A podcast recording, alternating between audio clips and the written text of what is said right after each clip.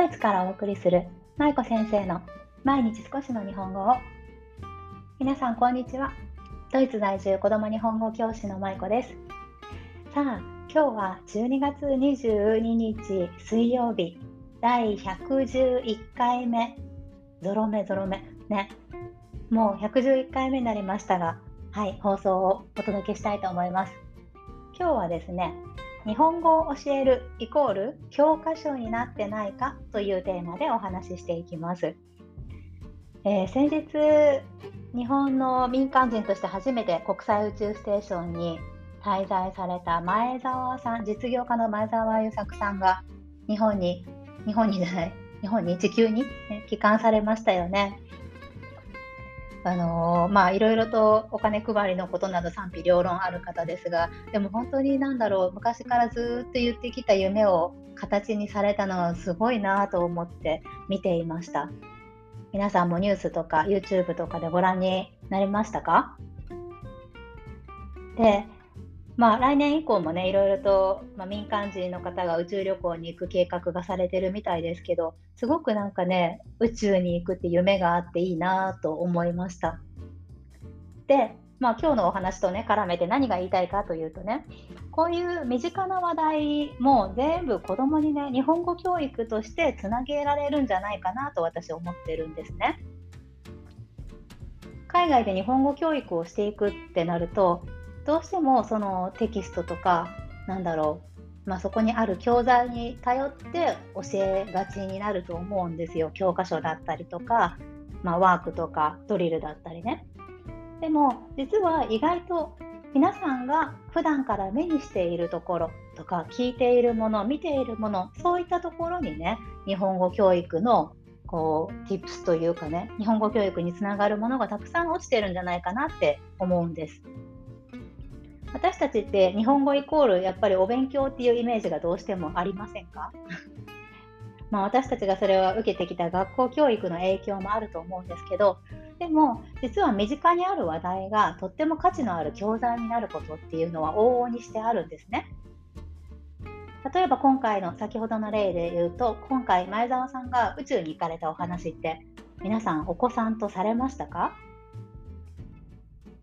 私たち親がこういう話題を敏感にキャッチしていってそして子供にね日本人で宇宙に行った人がいるんだって、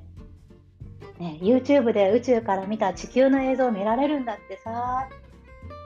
じゃあ一緒に見てみようか。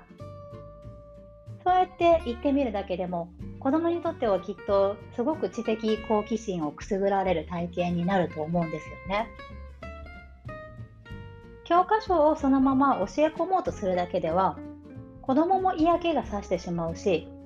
教える皆さん親御さんとか先生にもやっぱりね嫌気がさして嫌になってしまうことがあると思います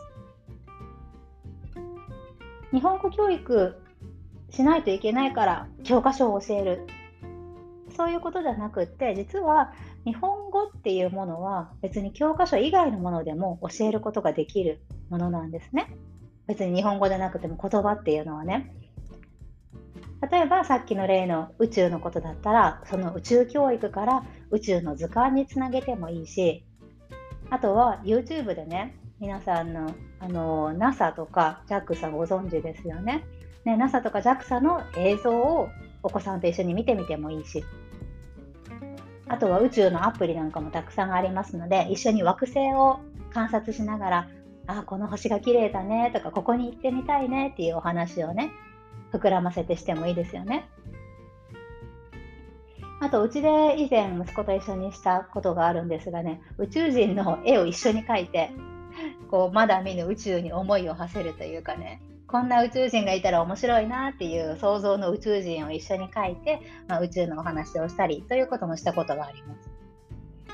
あとは皆さんあの今時期的にサンタクロースにお手紙書いたりもされてるかもしれませんけど宇宙人に手紙を書いてみるとかねそういうことも楽しいかもしれませんよね。で今言ったそういった全てのことっていうのは子どもの日本語の力を育むことにつながるんですね。以前インスタグラムの方でも投稿しましたけど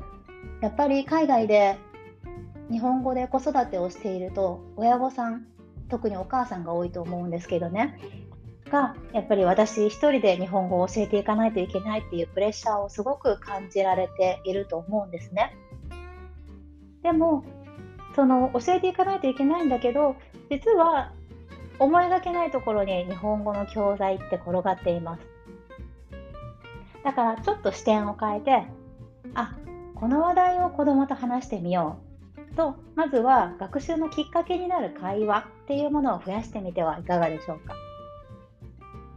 思わぬところに子供っていうのは興味を持ったりとかどんどん知識を身につけていったりとかねします本当に大人が思ってる以上にどんどんどんどん自分でこう吸収して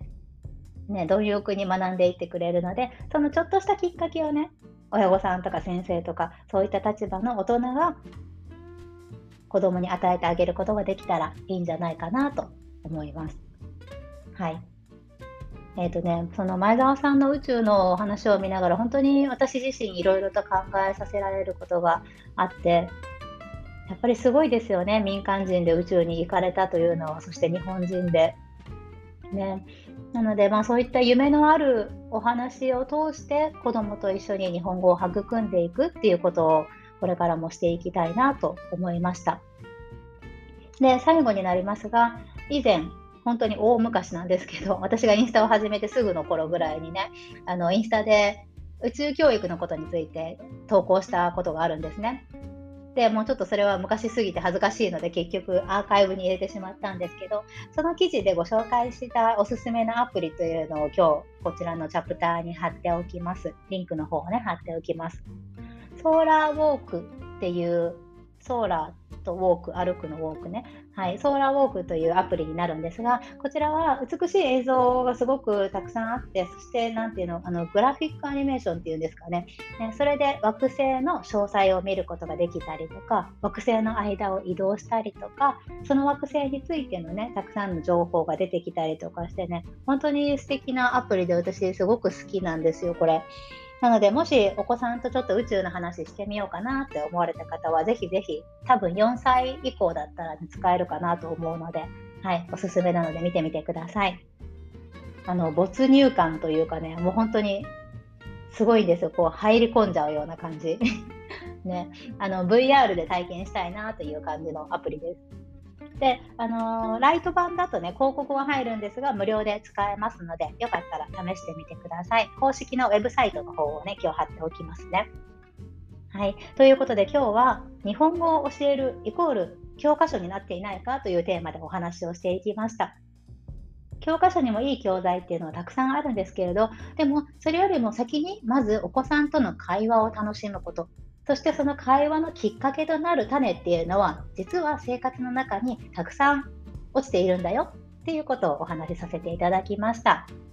はい。ということで今日はここまでです。最後までお聴きいただきありがとうございました。舞子先生の毎日少しの日本語を引き続き一緒に頑張っていきましょう。今日はなんかすごく10分以内に収まって嬉しい。